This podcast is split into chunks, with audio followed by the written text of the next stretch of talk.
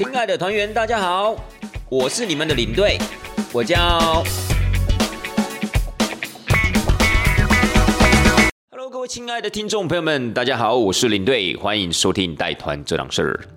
各位你们在听到这一集的同时啊，已经是二零二三年了啊，事实上也过了一段时间了啦。那领队在这个地方不免俗的，还是要祝福大家，就是新年快乐，好不好？新的一年呢，希望大家可以呃平平安安、健健康康的，然后呢，可以多多陪陪自己的家人，也可以就是呃在自己的工作上面呢，可以达到自己的目标，可以完成自己的理想，好不好？这是送给大家的新年新希望。那领队我自己啊，其实。不知道这种近年来这种跨年的活动啊，或是农历年过年呐，又或是说甚至生日的时候，反正是只要这种跨年的时间，或是告诉你又长大一岁那样子的一个活动，我个人就并不是非常的喜爱，因为我总觉得时间过得很快嘛，所以就不希望就是因为每次参加到这样的活动，就是感慨说啊，时间又过去了一年。那其实这样子对我们这个年纪来讲，就连对我差不多现在四十岁上下。你就会觉得哦，好像蛮现实的，蛮残忍那样的一个提醒。所以呢，呃，我只能说，不管是在前一阵，就是上个礼拜的跨年活动啊，又或是可能接下来的农历年啊，又或是我自己的生日即将也要到来，我总觉得，呃，遇到这些的时间点呢，个人都会觉得比较惆怅了。就会比较呃感伤一点点，就是希望时间呢可以不要过得这么快，可以稍微慢一点。那其实这样的一个心境跟年轻的时候是完全不一样，对不对？各位听众朋友们，我相信你差不多，如果跟领队我同样处在这样的一个年纪的话，在年轻的时候，你可能会想说，哇，就是希望可以赶快上大学啊，上完大学之后赶快出社会啊，赚钱啊，去买自己想要买的东西啊，可以独立自主，对不对？但是呢，现在到了这个年纪呢，你反而就希望，哎呀，时间可以过得越慢越好，可以多有时间陪陪自己的父母亲，陪伴自己的家人，然后呢，甚至有，呃，多一点点时间可以让自己去思考自己的未来，又或是去安排自己的工作或人生之类的，所以时间变得弥足珍贵了，好不好？好了，亲爱的大家，今天的重点啊，不是跟大家讨论这个新的一年这种感慨，今天要跟大家讲的就是。带团实录的单元，那当然团实录单元这个礼拜要探讨的，当然就是这如果有 follow 领队我节目人的话，应该就知道在这一两个礼拜啊，还蛮热门的一个话题，就是我担当英文导游这样的一个角色，去带了一团泰国来到台湾玩的这一群贵宾。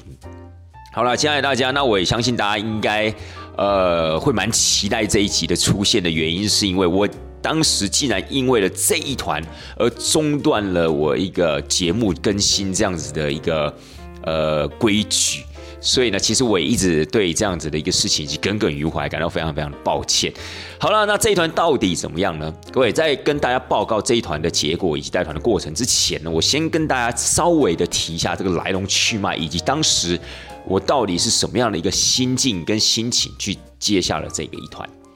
这一团呢可以说是去年在二零二二年十一月份的时候跟我通知说，呃，有这样的一团，要不要去带带看？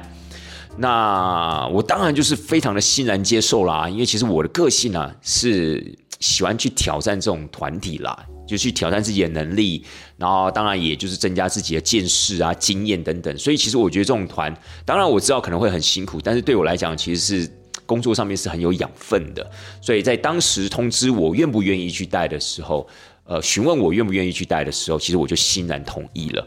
那除了我个人本身的个性就是喜欢挑战这种呃比较特殊的团体之外，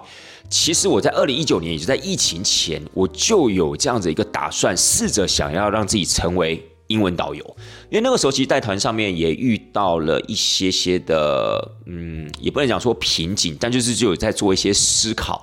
想说是不是可以回到台湾，然后跟在台湾这个地方来跟其他的外国人介绍我们台湾的东西，然后是用英文的方式，因为我觉得这样子其实很有挑战性，而且我觉得也是一种新的尝试，所以在二零一九年的时候开始有这样的一个 idea。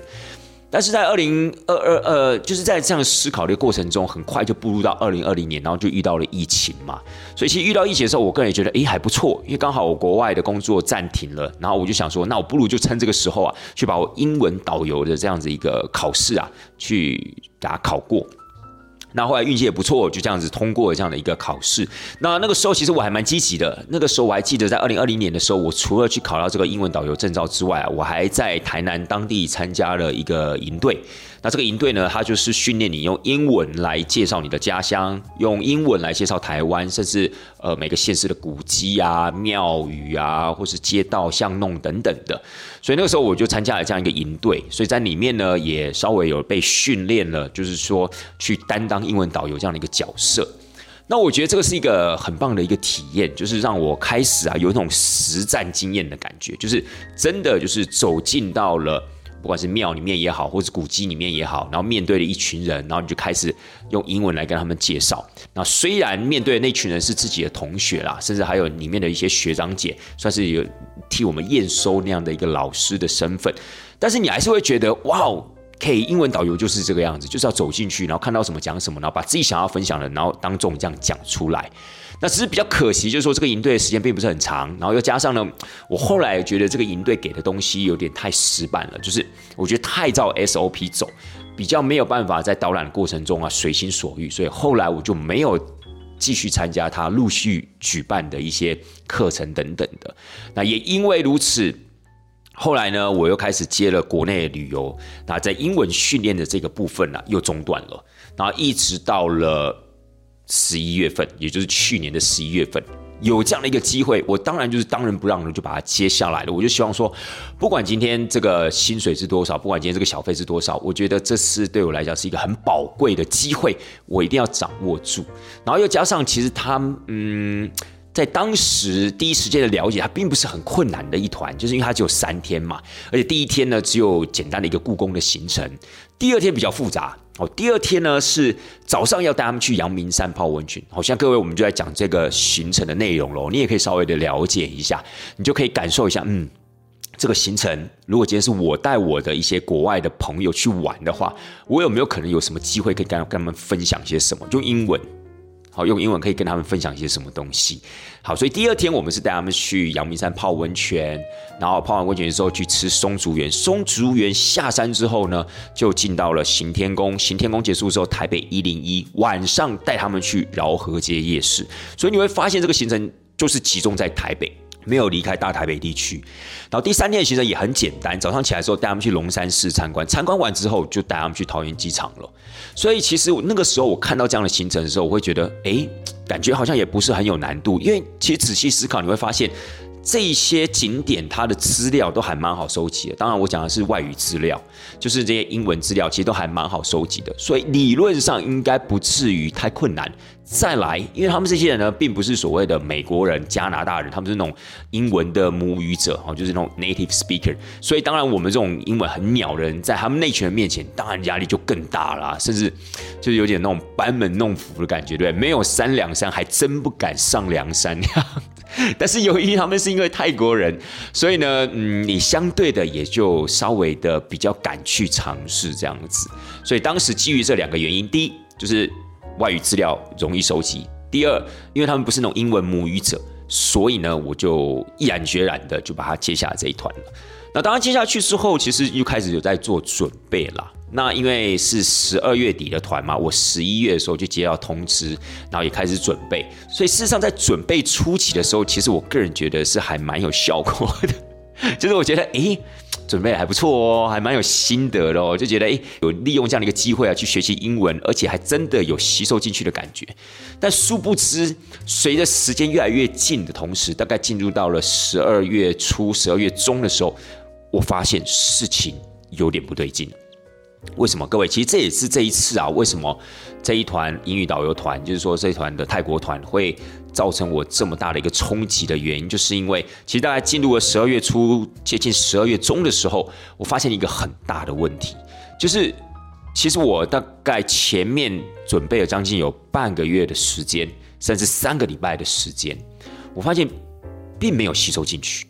其实，在那个当下，我以为吸收进去，就是每次看完哪一篇英文资料啊，然后试着去那些打招呼的用语啊，又或者是说一些简单的生活绘画，当你读完之后，你在那一瞬间，你会觉得你已经吸收进去了，因为你在心中默念，你会觉得，哎，这好简单，好浅哦，这比我之前带团去欧洲看的那些外文资料还要来的浅。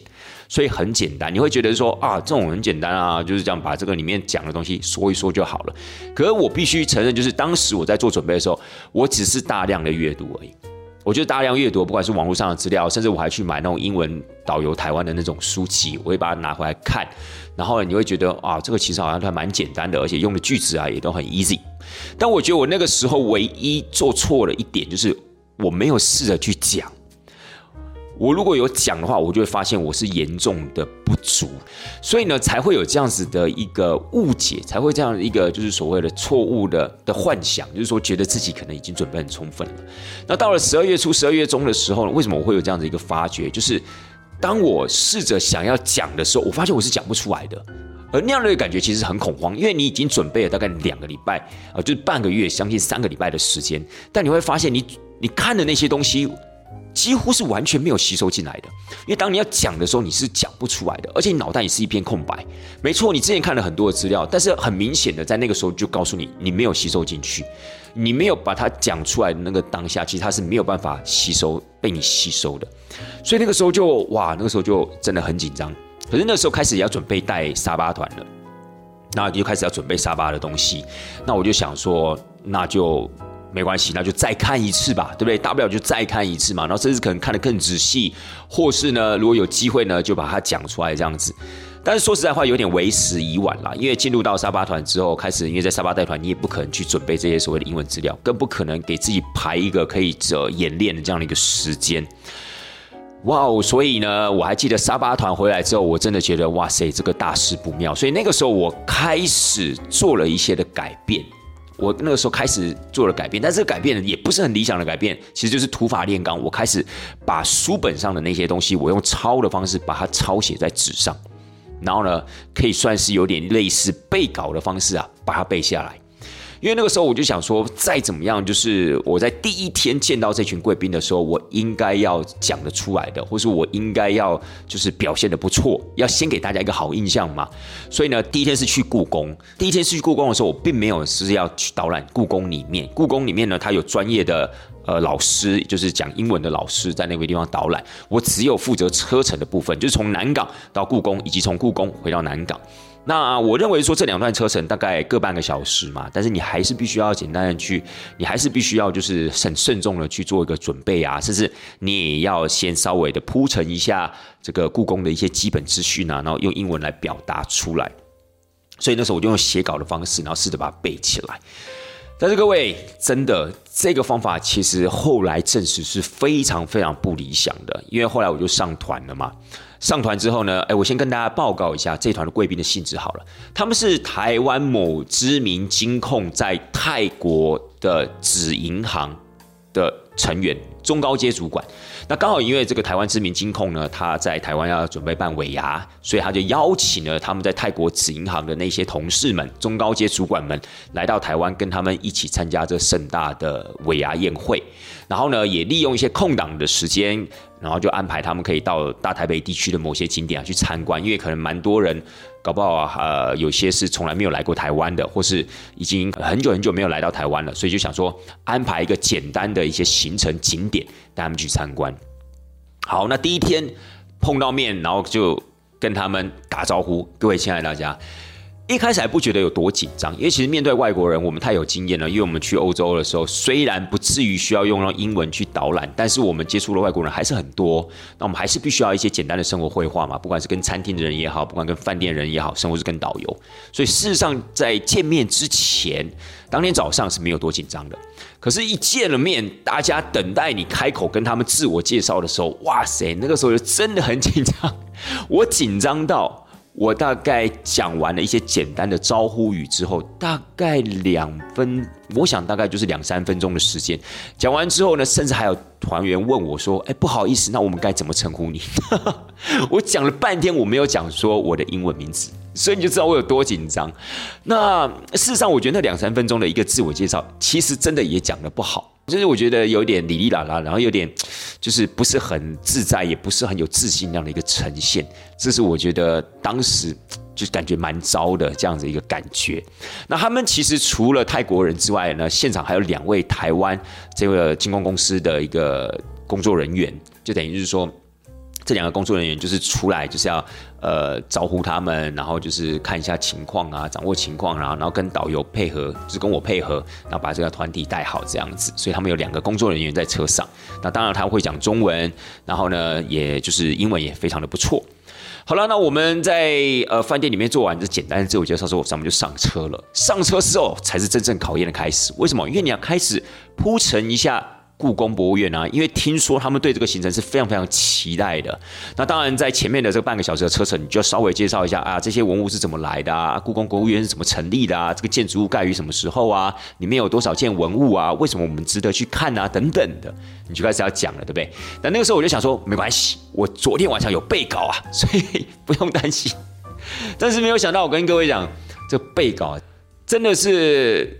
最大的一个错误。为什么会这样说呢？因为那个稿啊，其实你在背的时候，呃，我不知道，因为我也比较容易紧张，所以我还我在记得我还在念前面两句的时候，哇，我后面就全部忘记，因为太紧张的关系了。然后你脑袋又要去思考它，又要去想它，你越想它越容易忘记，你越紧张脑袋就越空白。所以我记得我大概念到第三句的时候，就已经开始。掉了很多的词了，就本来这个剧里面可能有些动词啊，有些什么形容词之类的，但是我全部都讲不出来，就变得哩哩啦啦。然后甚至在后面的三分之一讲完之后，后面的三分之二是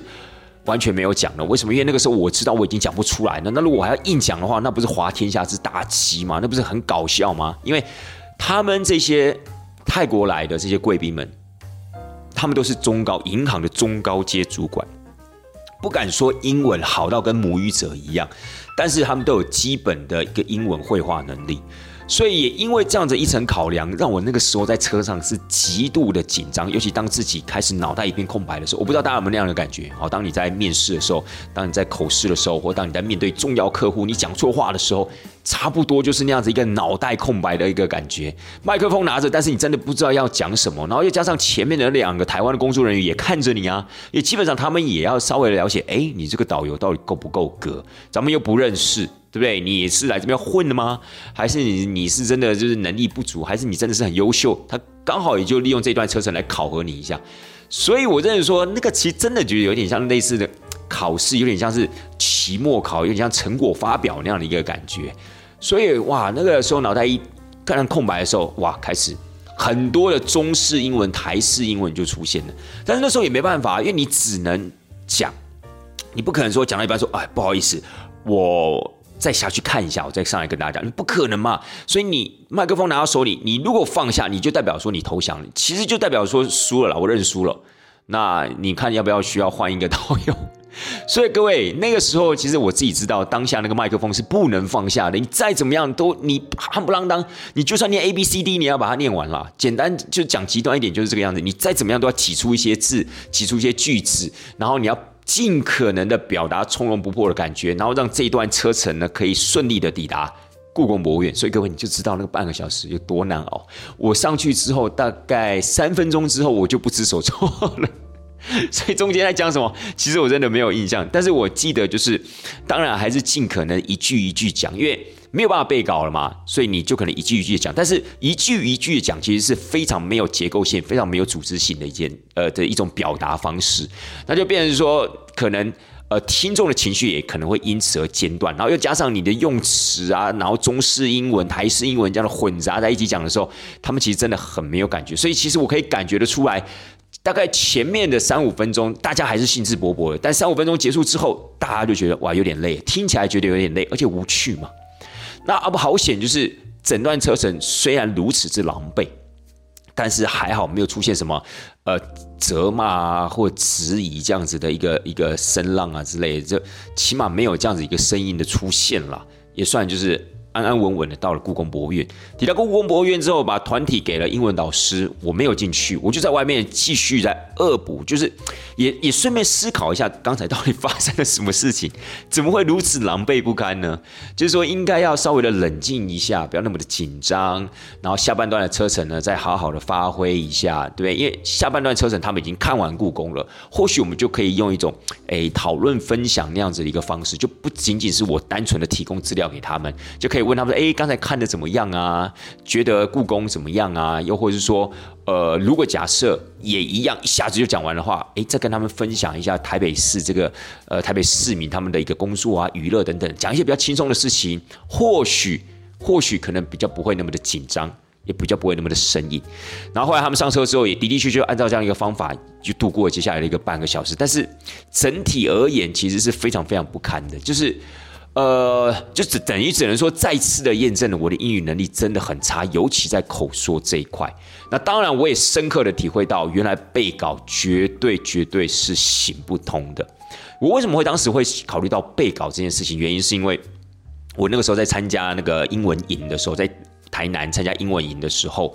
那因为那个时候是考试的关系嘛，所以他们会验收一些特定的景点或是庙宇。比如说那个时候我的呃题目就是大天后宫，台南的大天后宫，所以那个时候其实我有写稿的，就是把我想要讲的、想要分享的东西，我把它写下来。那基本上呢，我在考试过程中，我就大概就是按照那个稿来说。但是因为那只是单一景点，然后可能又是因为呃，它毕竟啊是一个类类似英文生活营，它比较没有像这个这么的隆重、这么的正式，所以我觉得那时候我的发挥呢是还 OK 的。那我跟那时候可能就误以为哦，那这样写稿的方式是行得通的。哦可是我后来发现真的不行呢，因为如果今天你要准备的东西很长哦，比如说假设 OK，我第一天的故宫真的让我混过去了哈，那我也真的按稿念出来了，那我第二天怎么办？我不可能第二天有这么多时间把那些什么阳明山啊、温泉啊、松竹园啊、行天宫、台北一零一，还有台湾的夜市文化、饶河街等等的，我不可能全部写出来然后背起来。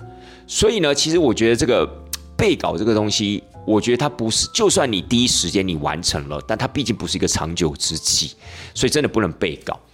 那我后来我个人发现呢，就是。我觉得就是你要不断的去说，你在不断说的同时，你要不断的阅读，然后把你看到的那些经典的句子，或是那些比较常用的生活绘画的句子，甚至单字，你把它写下来，然后口说，然后应用不同的动词，就是把不同的动词放进去，不同的形容词放进去，不同的主词、受词放进去，然后一直不断的口说练习，练到了你可以很直觉的反映出。讲出这样的一个句子，举例来说，比如说，我们要是看到外国人，我们就会说：“哎，How are you? I'm fine，对不对？Thank you。”这些东西其实都是一种直觉反应，你不会去思考 “How are you” 之后，你到底要接什么，对不对？你不会说啊，“How are you” 之后，我是不是也要问他 “How are you”？还是我要说呃，“Nice to meet you”？又或是 “Where are you from？” 你就会说 “I'm from Taiwan”，对不对？就其实都是还蛮直觉性这样的一个回答，所以你就是要练习到。你的口说可以是这种直觉式的回答。举例来讲好了，比如说我们在讲中文的时候，又或是呃，可能我们有些人也会讲台语嘛，对不对？我们在讲台语，我们在讲中文的时候，其实我们都是很自然而然的就把我们心中的想法讲出来了。你没有什么句子的结构、文法的结构，你不可能嘛，对不对？所以啊，像这样子的一种直觉性反应，我觉得才是我们要去练习的，更要去追求的。那你说用背稿方式的话，其实真的是比较行不通的啦。好了，那隔天。那隔天的时候，我们就上了阳明山。那事实上呢，其实，在呃第一天行程结束之后回去，就是花了很多的时间在准备隔天的东西。为什么？因为其实我那个时候觉得，当然就是一定要先把第一天顾好。所以其实我那时候是全力冲刺第一天。那你说写稿能写多长？当然你。顶多就是写大概一个景点就了不起了，结果没有发现写稿的效果是这么的差。所以呢，当我第一天，因为第一天其实就一个行程，早上的故宫博物院结束之后，中午他们其实就呃有一些相关的活动，甚至下午他们是自己的总部的参访，那我就等于没有我的事了。我结束之后呢，我当然就是去准备我隔天要讲的东西。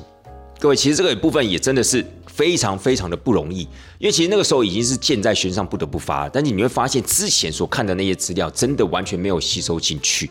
而且还包含了我从沙巴回来之后立马恶补的那些资料，基本上也都进不去，因为你就是没有习惯讲，你没有习惯讲那些东西，就永远不会成为你的东西。这一次，这是我在这一次的带团经验里面呢，就是感受最深的点。就是你一定要讲，如果你没有讲的话，其实那些东西绝对都不会变成你的东西。那事实上，在第二天的时候，也继续印证了这个残酷的事实。就是当我在讲温泉的时候，温泉的部分的时候还好，还可以讲出一些东西。可是问题是呢，讲完之后就什么都没办法了，因为你你就没有办法再接下去讲其他的东西了。这行程结束之后要去松竹园吃饭，因为我们是在天籁那个温泉度假饭店泡汤嘛。泡完汤之后呢，他们就是要去松鼠园吃饭。那一段的车程差不多四十分钟，哇！中间我真的没有东西可以讲哎，亲爱的大家，因为那一段呢远超乎我的预料之外。因为那一段可能你必须要讲阳明山国家公园，你可能要讲大屯山火山群，你可能要讲台湾有频繁的地震，你可能要讲台湾的山林，还有台湾的践行文化。你可能要讲你眼前这些漂亮的一些景色，但这些东西呢，全部都没有在我的一个准备的范围里面。因为那个时候我就很单纯的觉得，就是啊，我就是准备温泉、松竹园、擎天宫、台北一零一，就是我自己乐观到啊，我可能只要准备这些东西，应该就够我讲。但事实上真的不然，我准备那些温泉资料，其实坦白讲，资料量是很大的，但是我所讲的时间，可能最多大概就十分钟、十五分钟就没有了。除非你要不断的放慢你的语速，然后再添加一些哈不啷当的一些词呃的句子，你才有可能去补足那样的一个时间。所以我基本上从呃天籁温泉度假饭店离开之后，到松竹园，基本上就完全没有讲话，非常尴尬。而且你要知道，他们都泡完温泉，其实精神还算蛮好的，所以他们很期待了解一下，哇，我眼前看到是什么景致？当然有啦，我可能有讲，可大家就是一个句子一个句子带过，是。是没有那种所谓的情绪的连接性的，就是有时候我们在讲话的时候，我们可能要讲到大家有情绪上的共鸣，然后他可以感受到你讲话里面的那种情感啊，或者说可以让他跟眼前看到的景色可以有一个连接。我们是，我们那个当下，我那个当下是没有办法做到这一点的，我就只能一个句子讲完，好，可能停顿了个一分钟，然后再一个句子、两个句子，就非常非常的死板。我觉得就只能讲说深色两个字啊，就是。天哪，你真的是英文导游吗？你怎么会英文讲的这么样的一个深色，或者是眼前东西你竟然介绍不出来？其实那个时候，我觉得他们给我的眼神是有那么一点点这样的感觉的。但是不管怎么样呢，到了松竹园之后啊，呃，等他们吃完饭，我们从松竹园到行天宫，又稍微的返回了。一下，为什么呢？因为其实我之前我刚才有说过嘛，我之前在台南的时候，就是二零二零年的时候参加那个英文体验营，我讲的是大天后宫，所以在庙的部分呢，我还勉强挤得出一些东西，而且事实上在整个句子的结构组织上面呢，还算可以。所以呢，那个时候呢，在行天宫的部分，我也就表现的还 OK。加上行天宫又是我常去的地方，对不对？我之前在节目中有跟大家分享嘛。我其实只要是出团，我一定都会去行天宫。回来的时候也会去行天宫啊，稍微的拜拜致意一下。所以行天宫算是我相对熟悉的地方。然后庙宇呢，我曾经有练习讲过，所以行天宫啊，算是低空飞过了。然后接下来的话就是台北一零一。那事实上，到了整个行程的下半天的时候，到了台北一零一的时候啊，我也大概就是简单的讲一下，因为其实那个时候你大概就会发现到，他们英文其实也没有很差，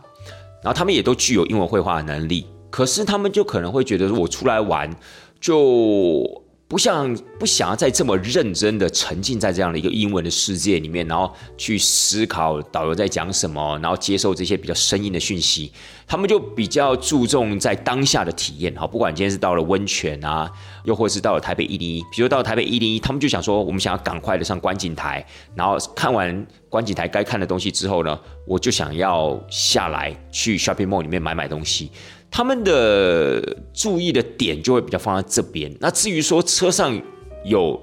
导览一些什么东西，或是导游的英文有讲了什么，可能反而就变得不重要了。当然，因为导游讲不出什么东西嘛，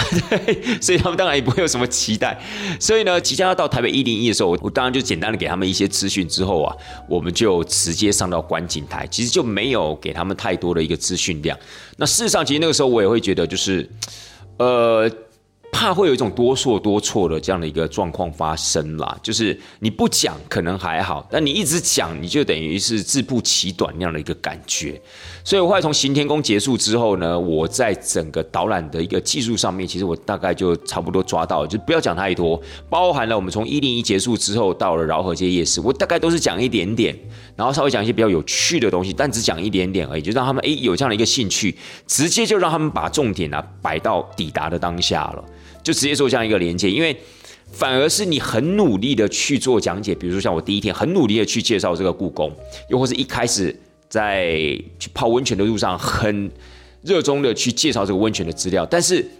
总是会觉得有一点点狼狈，然后有那么的不顺生涩，所以我后来觉得这样子一个情况之下，反而是多说多错，所以呢，我在下半天的时候就开始调整了一下。我导览这样子的一个方式，那我后来发现这样的一个调整对他们来讲也还不错，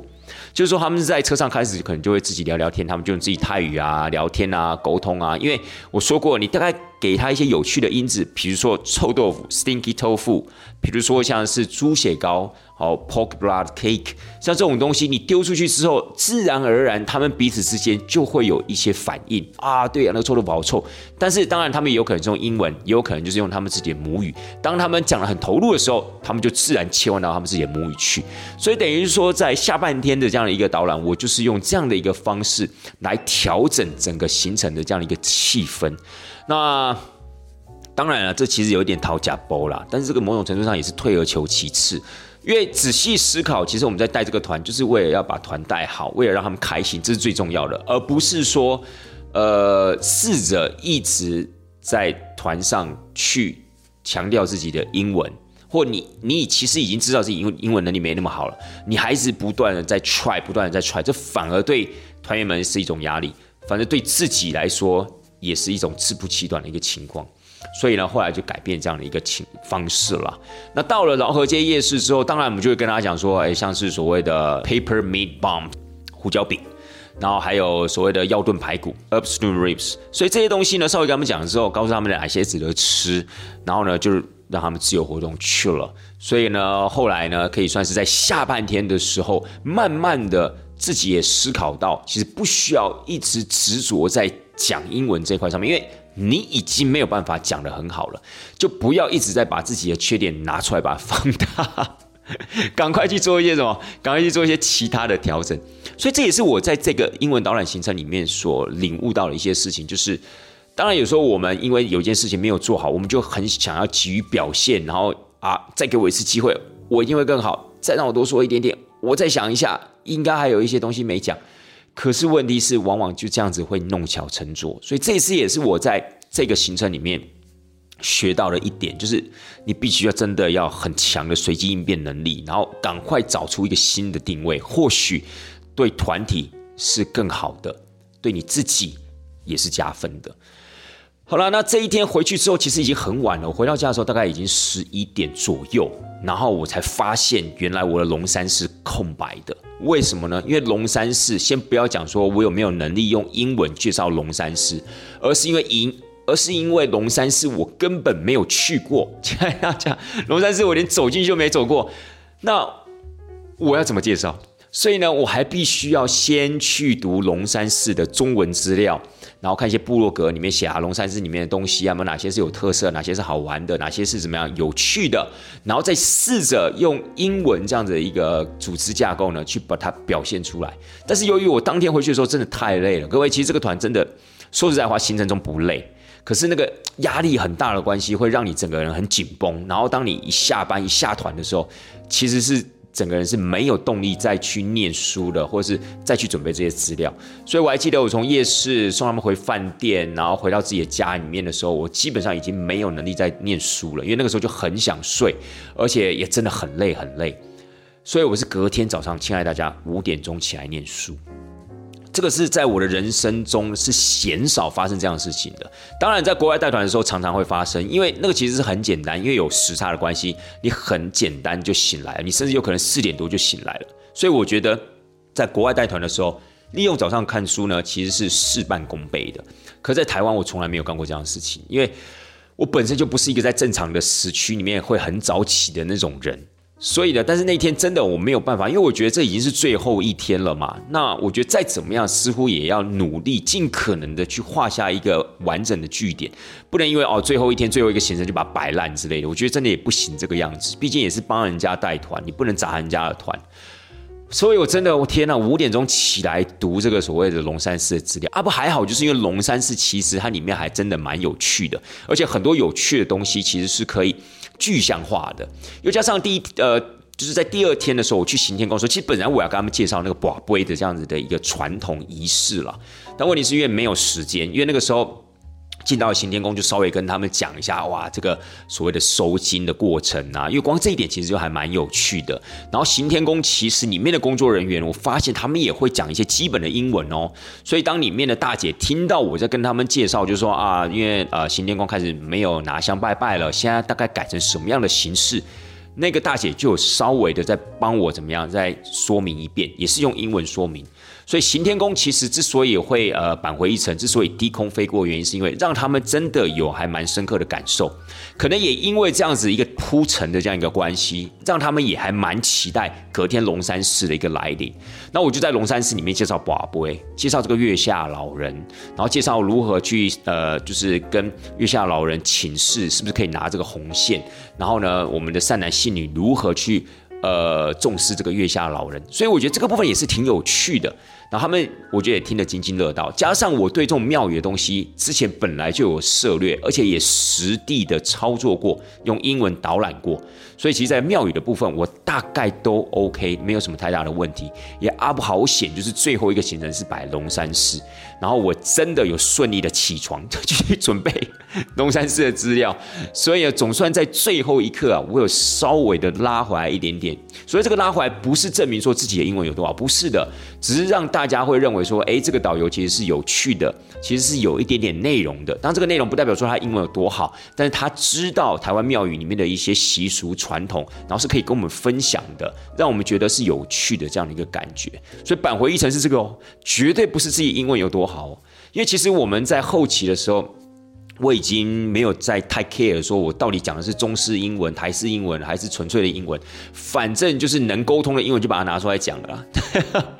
但是，一开始你还是会有专业的包袱啊，因为一开始你站出来，你是一个英文导游，你自己本身还是会有一个专业的包袱在，所以你希望你每一句都要讲的很正确，每一句都要讲很精准的时候，那那样的一个压力反而会让你没有办法很顺畅的讲下去。那到后面呢？其实你大概也知道团体的定调之后，你大概也知道他们的吸引力其实也不是在你的身上，而是在每一个景点具体的体验上面的时候，你就可以比较轻松自然的跟他们沟通，很轻松自然的跟他们分享。诶，我觉得反而这样子的一个情况是让整个团体呢气氛是好的。他们的工作人员呢，其实人都会很蛮不错的，也是会从旁帮我协助哦。比如说他可能也会稍微帮我做做一下简单的补充啊，但是。也没有说可能在事后来跟我讲说啊，我觉得你这个英文呢好像没有很好哎，这个地方你怎么会没有讲到嘞？那那个地方你怎么不讲嘞？其实也都没有，所以我觉得呃这三天跟这两位工作人员合作的一个情况啊，也都还蛮融洽的，所以至于到时候我们到了桃园机场的时候，也帮他们就是处理完 check in 的手续之后呢，我觉得大家都算是开心的。就是开心的互相告别，那也希望他们未来还有机会可以来台湾。那他们也会觉得，就是说台湾其实真的还蛮多有趣的地方，真的值得下一次啊再专程来台湾玩一次。各位，我觉得这样就够了。虽然说，其实，在整个行程中，我对自己是蛮失望的，因为我没有想到自己这么的瞎，对我没有想到自己这么的鸟。可是，我必须说，在行程中，我也蛮肯定自己的一点，就是说，我没有第一时间就放弃。我也没有因为第一时间就胆怯，我很庆幸自己我有坚持下来，而且呢几在几个转泪点上面哈，比如说在呃第二天的行天宫之后啊，或者说在第三天早上起来念书啊，其实我这几个转泪点，我很庆幸自己有坚持，因为如果我没有坚持，我相信整个团体到最后的效果可能不见得会这么的呃 OK。可能会真的就是大家可能就是 check in 完之后，他们可能就离开，可能也不太会跟你寒暄啊，干嘛之类，就说啊，下次你们可以再派一个好一点导游嘛，对？好了，亲爱的大家，所以这一次大概就是我整个带团这样的一个过程。那我必须一再强调，就是整个行程其实是一点都不辛苦的。而而且你想想看，我就三天，第一天只有一个，等于是只有车程而已。第一天的故宫博物院送到了故宫之后，我们就交给当地的导览老师了。那我等于只有去跟回的车程。那第三天我简单就只有个龙山寺，龙山寺结束之后，我就送他们去桃园机场。所以事实上，真的有完整带团的一天，就只有第二天而已。那真的也是第二天，说实在话，资讯量是真的蛮多的啦。可是问题是，真的严格讲起来，他都不会累。可是那个心的压力是很沉重，而且某种程度上还掺杂一些对自己失望的那样的一个的挫折感。我觉得那个挫折感其实也蛮。蛮吓人的，就是会让你一瞬间失去斗志。真的，其实我一开始上车要准备讲故宫，然后我把我昨天背的稿试着讲出来，讲不出来的时候，其实那第一时间的挫折感，真的会让你有一点点想夺门而出的感觉。你就觉得哇，太丢脸了，太狼狈了，我怎么会这么的自不量力呢？真的会有那么一点点的冲动。但是当然，最后理性还是驾驭了感性啊，告诉我绝对不能把这个麦克风放下来，一旦放下来就挂了。你你就等于是你投降了，整个就结束了，一切就 ending 了，你知道吗？所以我觉得这个心理压力是是蛮夸张的。其实当然了，我很庆幸有这件事的机会，有这次的经验，让我深深的呃认知到自己哪边的不足。然后我觉得最难能可贵的是，让我认知到了我原本的方法是错的，而我应该要朝向一个正确的。英文的口述练习方式，这个地方我也跟听众朋友们稍微分享一下。其实就是我刚刚前面提到了，我觉得最重要、最重要就是你要大量的阅读跟大量的口说。大量的阅读其实不是很困难的一件事情，只要你愿意，你可以读很多的，不管是坊间的书籍啊，网络上的一些小文章啊，或是一些简单的一些绘画的资料等等，其实这个都很容易取得啊，不管是在书籍或是网络上。可是你要大量的口说，这很多人可能就会给自己一些借口啊，我又不是在美国，我又不在国外，我又没有那样的环境，又没有人跟我讲英文，我怎么练习？那你又会觉得自言自语好像很奇怪。但是我跟你说，就要自言自语，真的，你就是要。一字一句的讲出来，然后把你看到的那些经典的绘画句型，或者好用的句子，必要的一些单字，你真的要把它记录下来。然后呢，你用念的方式把它念出来。而且在背单字的时候，不要只背单字本身，你要把它整个例句尽可能的也把它记起来，然后把它念出来，多念几次，多念几次，每天花个一。定的固定时间，假设如果你真的要练英文的话啦，假设你真的要加强自己的口述的话，每天都要说，你纵使说个五分钟、十分钟都好，但是你每天就必须要维持在那样的一个氛围里面，这就等于是说，在你自己在给自己创造那样子的一个环境，所以这不要再给自己的借口说啊，我没有去补习啊，我没有去上课啊，我又不在国外，旁边又没有外国人的朋友，我怎么有那样子一个环境？环境你可以自己制造，你真的。要制造环境，你要积极一点的话，网络上有很多的一些口说老师的课程，其实你都可以去报名。如果你真的觉得啊那些要花很多钱，我没有那么多钱，那你就自言自语啊，那也没有什么关系啊。其实自言自语某种程度上面，它也是可以让你精进的，只是说你时间可能要花相对的比较久一点点，但还是有怎么样，还是有效果的。所以呢，这次呢，我希望大家在呃听这一集的同时。如果你们本身对英文是有兴趣的，而且你也想要加强自己英文能力，不管是口说、阅读或其他的呃写的部分，我希望呢这一集的节目是可以给你一些灵感跟帮助的，因为这也是我透过这次的带团的过程，我才有这样的一个收获。好了，亲爱的大家，今天的节目要结束之前呢，呃，你对我这个地方跟大家报告一下，因为呃，你对我一月九号要前往奥地利捷克带团十三天，所以回到台湾的时间已经是一月二十一号了，就是除夕当天，所以呢，中间可能会有两个礼拜没有办法跟大家做节目的更新，因为我在国外带团的话，其实嗯，没有多余的时间跟心力啊，去处理节目的问题。所以就要跟大家说声抱歉了。所以下一次的节目呢，就会是在二十六号喽，一月二十六号。那因为呢，刚好在过年期间，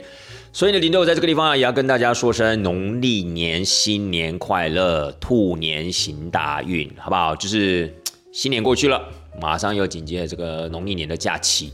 那也希望大家如果有机会的话，也可以多跟自己的家人朋友啊，去外面走走，散散心。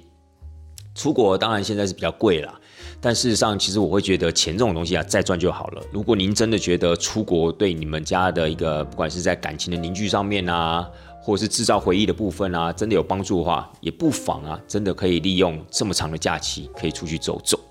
那我觉得不管怎么样，过年嘛，就是有这么长的一段时间可以跟家人团聚，真的要好好的把握跟珍惜这样的一个时间，好吗？好啦，今天的节目呢，差不多就到这边告一段落。希望大家会喜欢今天的分享。那带团这档事儿，咱们就一月二十六号再见喽，拜拜。